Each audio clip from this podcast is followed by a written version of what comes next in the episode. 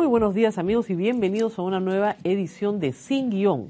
El día de hoy vamos a hablar de lo que ha sido noticia desde anoche, la recusación del juez Richard Concepción Carguancho en el caso de Keiko Fujimori. Y he apuntado aquí algunas preguntas que ustedes están haciendo y que necesitan respuesta. Veamos, vamos por la primera. ¿Puede un prófugo de la justicia, como Jaime Yoshiyama, recusar al juez que ha dictado contra él orden de prisión preventiva? Sí se puede. Yo sé que desilusiona a muchos de ustedes, les parecerá tremendamente injusto y probablemente lo sea, pero sí se puede. El prófugo de la justicia no pierde su derecho a la defensa. Por lo tanto, sí puede accionar contra las personas que considera no están permitiendo que se le juzgue correctamente. Así que el recurso puede interponerse, ese no es el problema. ¿Debió notificarse a la Fiscalía para que participe en este proceso de recusación? Los fiscales han participado y participan en muchas de estas diligencias. ¿Por qué no se le citó al fiscal Vela o al fiscal José Domingo Pérez sobre esta diligencia particular? Pues por una buena razón, porque no están obligados los jueces a citar al fiscal. Pueden hacerlo voluntariamente porque quieren hacerlo, porque creen que es conveniente hacerlo, pero no están obligados. Lo raro aquí es que en un caso tan sensible, ¿no es cierto?, no se les hubiera citado y que no se hubiera hecho público que este procedimiento existía. Hay mucha opacidad en esta sala del doctor Sawanay, pero que podían obviar la citación, por supuesto que podían obviarla. En ese punto no es ilícito. Extraña la velocidad, ¿no? Una impugnación, una recusación que se presenta el 4 de enero y que se ha resuelto, por lo menos emitido la resolución, el 12 de enero, ocho días para una recusación, es bastante rápido. ¿Es ilegal? No, está entre los plazos especificados en el Código Procesal Penal. Pero esos plazos normalmente no se cumplen porque hay mucha carga procesal, porque se demoran, etc. Ocho días. No hubo tiempo ni para pestañear. Se adjuntó prueba, he ahí creo yo, la primera derrota, ¿no es cierto?, ante la sala. Eh, y digo derrota porque la sala tenía que haber cumplido lo que decía estrictamente el código, que es que cuando tú recusas a un juez, tienes que adjuntar la prueba para la recusación correspondiente. Eh, la recusación se fundamenta única y exclusivamente en las declaraciones del juez Richard Concepción Carguancho a la República y a su reproducción, perdón, a radioprogramas y a su reproducción en la página web de la República pero no se adjuntó el audio ni tampoco la reproducción de la página web. Que es una cosa extraña, ¿no? Porque la, defensa de, Jaime Yoshiyama es más o menos astuta, ¿no? ¿Por qué no presentó la prueba? Si es que era, como dice la sala, de público conocimiento. La sala no se preocupa por la presentación de la prueba porque dice que estos hechos son de público conocimiento. Yo no sabía, yo no conocía las declaraciones del señor Richard Concepción Caraguancho, realmente ustedes sí. Pero cuando el código dice que tienes que adjuntar la prueba, tienes que adjuntar la prueba. O sea, es así de simple. Y ahí hay un vicio formal en este momento insuperable, porque de verdad que debieron adjuntar la prueba.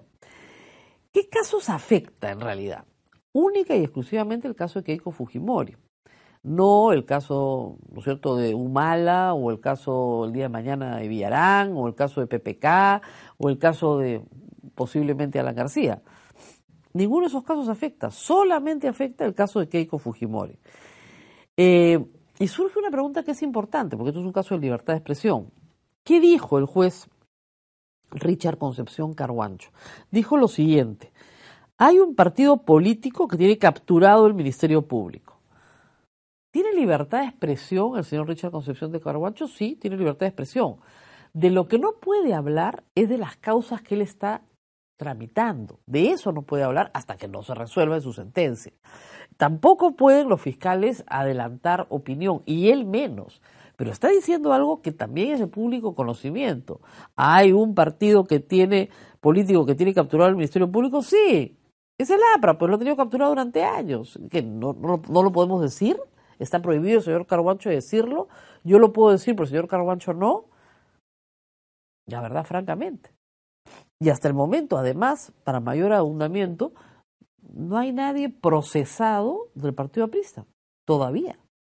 Todavía. Y luego, este, eso es lo que prueba que el juez está parcializado, no es imparcial. Como no es imparcial, lo tenemos que sacar de este caso. Y eso es lo que hay que revisar. ¿Es el juez Richard Concepción Carguancho un juez imparcial? Yo creo que sí, por dos razones. La primera, el sobrino de Jaime Yoshiyama, ¿está preso o está libre? Está libre. ¿Por qué? Porque ha colaborado con la justicia. Y al colaborar con la justicia ha obtenido que no se le meta a la cárcel. ¿Por qué tendría que tener el juez Richard Concepción Carguancho una personal animadversión contra el señor Jaime Yoshiyama si a su sobrino lo dejó libre? Libre. ¿Por qué tendría que tener un odio a los Yoshiyama? ¿No es cierto? Y luego ha metido a presos a todos, ¿eh? Por igual. O sea, no está contra Fuerza Popular, tampoco contra el APRA, ninguna prisa ha pasado por sus manos todavía. Pero ha metido preso a los Humala, ha impuesto todas las medidas que le han solicitado contra todos los procesados vinculados al caso Lavallato. Impedimento de salida, impedimento de salida. Prisión preventiva, prisión preventiva. ¿De qué partido eres? No me importa, los ha metido a todos presos. ¿Es un juez canero? Siempre lo hemos dicho acá. Sí, así se conoce en el Poder Judicial al juez que este, ante la duda te meto preso.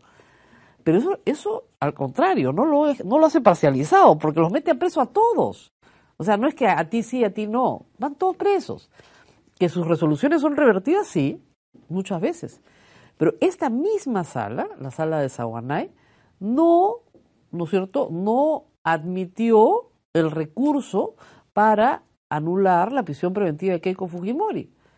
Hubiera podido decir en ese recurso que la anulaba porque el juez estaba parcializado. No lo dijo, pero en el caso de Yoshiyama sí lo dice, con su sobrino libre. Entonces es poco creíble la argumentación de este colegiado. Primero, no se adjunta prueba. No se puede sancionar si no se adjunta prueba. Y segundo, sus argumentos, ¿no es cierto?, no tienen mucha fundamentación. La fiscalía, porque además la otra cosa que dijo, que es impugnada, es que no estaba de acuerdo con, que se hubiera retirado de estos casos, a los de, digamos, de toda la operación Lavallato, este caso, al fiscal Vela, que es el jefe del equipo especial Lavallato, y al fiscal José Domingo Pérez. Él no estaba de acuerdo y medio Perú no estaba de acuerdo. Tanto sí que a las 48 horas lo repone Chávarri. Él mismo rectifica su decisión. ¿Cuál es el problema entonces? ¿Eso no es parte de su libertad de expresión? ¿Tiene que ver algo con el caso de Keiko Fujimori específicamente? No. Entonces, de nuevo, aquí lo que hay es una jugarreta, creo yo, en complicidad con la misma sala. Ahora, eh, ¿qué puede hacer el señor Richard Concepción Carguancho? Y lo va a hacer por lo pronto la Fiscalía, así lo ha anunciado José Domingo Pérez. Van a pedir la nulidad de la resolución. Y cuando se resuelva la nulidad de la recusación, ¿qué va a pasar? Bueno, que es la misma sala la que tiene que discutir o no su propio fallo sobre los argumentos que le va a presentar la Fiscalía y el propio Richard Concepción Calguancho. La misma sala.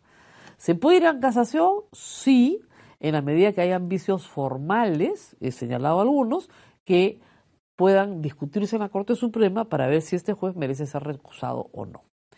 Ese es el camino legal. En el camino cívico, hoy a las 4 de la tarde se va a realizar un plantón en la puerta de Palacio de Justicia, reclamando por el maltrato al juez Richard Concepción Carguancho. Que yo reitero, puede equivocarse en sus fallos. De hecho, el fallo de Yantumal en Nadia Heredia fue, fue este, corregido por el Tribunal Constitucional, estableciendo nuevos estándares para la prisión preventiva. No es que no se equivoque, sí se equivoca. Igual los fiscales también se equivocan cometen errores. Pero una cosa es cometer un error a criterio de alguien que supervisa tu trabajo y otra cosa es que tú dolosamente seas parcial para favorecer a los fiscales, ¿no es cierto? Y no favorecer a los, eh, a los defendidos, a los acusados. O sea, son dos cosas completamente distintas. Una cosa es, digamos, este, emitir una resolución que puede ser criticada e incluso cambiada por una instancia superior y otra cosa es que tú no seas imparcial. Son dos cosas completamente distintas.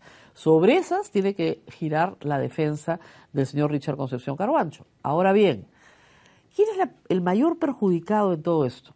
No es el juez, es Keiko Fujimori. ¿Por qué? Porque si tiene que asumir un nuevo juez, ¿no es cierto? Todo este caso se va a pasar días, si no tal vez semanas, tal vez meses, tomando conocimiento del caso. Es decir, tiene que leer miles de miles de folios hasta que finalmente tenga un conocimiento cabal de todo lo que se ha hecho. Entonces, ¿se van a poder realizar nuevas diligencias? No. Keiko Fujimori va a estar presa meses antes que siquiera se vea una nueva diligencia en su caso. ¿Eso la favorece? No, dilata la acción de la justicia. No permite que finalmente se pase a juicio oral, sino que se dilata el pasar a juicio oral. Con lo cual, ¿quién la perjudica? Keiko Fujimori. Jaime Yoshiyama no ha pensado en ella, ¿no es cierto?, ni en los otros pocos que quedan presos. Ha pensado en él y en su propia conveniencia. Así que veremos después cuál será la respuesta política de Keiko Fujimori. Tal vez aplauda esta decisión, pero sus abogados tendrían que explicarles cuáles van a ser las consecuencias. Por lo pronto, sus abogados pueden respirar aliviados porque el día 25 se a emitir resolución sobre los pedidos de la Fiscalía respecto a la libertad de los procesados, entre ellos Juliana Loza y otros más. Pero ya no está, ya está impedido resolver. Esa es la situación. Muy bien, nos tenemos que despedir. Mañana continuamos con esta y otras historias. Eh, con ustedes será hasta mañana. Compartan el programa.